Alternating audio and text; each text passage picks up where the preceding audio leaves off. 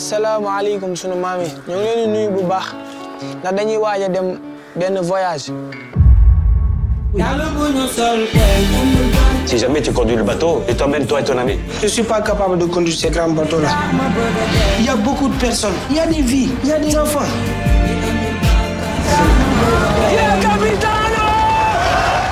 Le film Io Capitano, Moi Capitaine de Matteo Garrone a remporté en 2023 à la Mostra de Venise le Lion d'argent de la meilleure réalisation. Récompense bien méritée pour ce qui a été selon moi l'événement de ce festival, un film magnifique dont le jeune acteur Sédou Sarr a remporté le prix du jeune espoir. Le sujet en est la crise migratoire.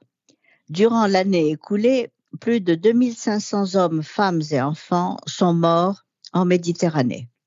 Statistique dont l'atrocité a, a fini par nous devenir habituelle et indifférente. Matteo Garrone, le réalisateur italien de Gomorra, de Reality et de tant d'autres fictions humanistes qui dénoncent les abus de nos sociétés dites civilisées, donc Matteo Garrone tente de son propre aveu de lui donner un contre-champ. Ce drame collectif est incarné dans le film par deux jeunes Sénégalais, Sédou et Moussa, aussi naïfs qu'aventureux. Ils mettent de côté leurs maigres économies au profit d'un rêve, réussir coûte que coûte à rejoindre l'Europe. Sans en informer leur famille, ils se lancent dans cet interminable voyage depuis les rues bondées de Dakar jusqu'à l'infranchissable Méditerranée, en passant inévitablement par la menace des prisons libyennes. Une odyssée où leur amitié et leur humanité seront leur seul atout face à la barbarie qui les attend. Une réalisation sobre, un montage en ellipse font ressortir l'incroyable performance d'acteurs des deux jeunes débutants, Sédou Sarr et Mustapha Fall, découverts grâce à des castings réalisés à Dakar.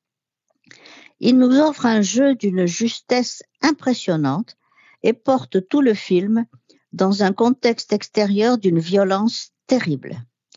Exploités, maltraités, affamés par des pourvoyeurs de mal sans scrupules ni conscience, ils avancent comme en rêve.